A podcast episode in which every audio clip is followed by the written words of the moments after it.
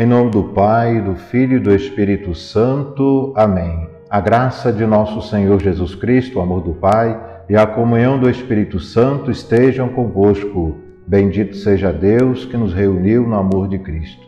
Meu irmão, minha irmã, hoje, quinta-feira, 25 de junho, vemos no Evangelho de São Mateus, capítulo 7, nos versículos de 21 a 29.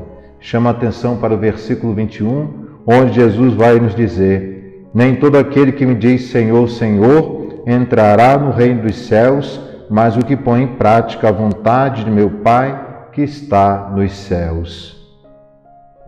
Esse versículo, Jesus nos faz refletir como tem sido a nossa resposta a Jesus, como tem sido a nossa caminhada. Jesus fala para entrar no reino dos céus, é preciso colocar em prática a palavra. Jesus coloca para nós a unidade que deve existir entre o falar e o fazer. Fazemos aquilo que falamos? Fazemos aquilo que rezamos? Meu irmão, minha irmã, é muito importante colocar unidade naquilo que rezamos, naquilo que falamos, com o fazer. Dessa forma, vamos dar um grande testemunho, testemunho esse tão necessário para a edificação do reino de Deus em nós e em nosso meio.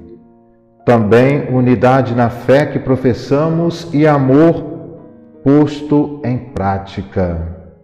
Precisamos, diante desse versículo onde Jesus nos exorta, para que não basta dizer Senhor, Senhor, é preciso colocar em prática devemos ter unidade na fé que professamos e no amor posto em prática.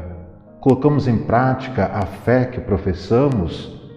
A fé nos leva a viver essa caridade? Estamos vivendo a caridade?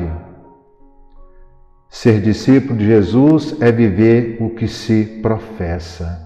Como é importante isso, meus irmãos, minhas irmãs, professar a fé em qualquer lugar, em qualquer ambiente, não ter vergonha de ser cristão, não ter vergonha de seguir o Cristo. Precisamos professar a fé com a vida, com gestos concretos. Depois Jesus continua no versículo 24, onde ele vai dizer: Portanto, quem ouve estas minhas palavras e a põe e as põe em prática, é como um homem prudente que construiu sua casa sobre a rocha. Jesus fala dessa grande realidade.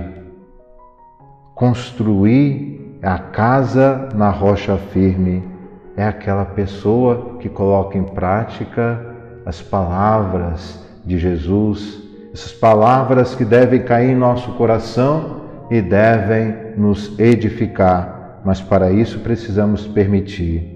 Como está a nossa leitura orante da palavra de Deus? A nossa vida tem que ser edificada em Deus. Ele é a nossa rocha, ele é o nosso refúgio. Dessa forma, nada poderá nos abalar, nada poderá nos derrubar, porque nós estamos edificados em Deus. Podem vir as enchentes, os ventos, as tempestades, que nós vamos permanecer de pé. Precisamos viver essa palavra que foi meditada. Essa palavra precisa ser meditada em todas as realidades da nossa vida. Devemos permitir que a palavra de Deus ilumine toda a nossa vida, toda a nossa história. E para terminar, precisamos ser um evangelho vivo. Quanto bem nós vamos fazer sendo um evangelho vivo. Que Deus nos ajude, que Deus nos abençoe para que nós possamos traduzir na vida a palavra de Deus. Em nome do Pai, do Filho e do Espírito Santo. Amém.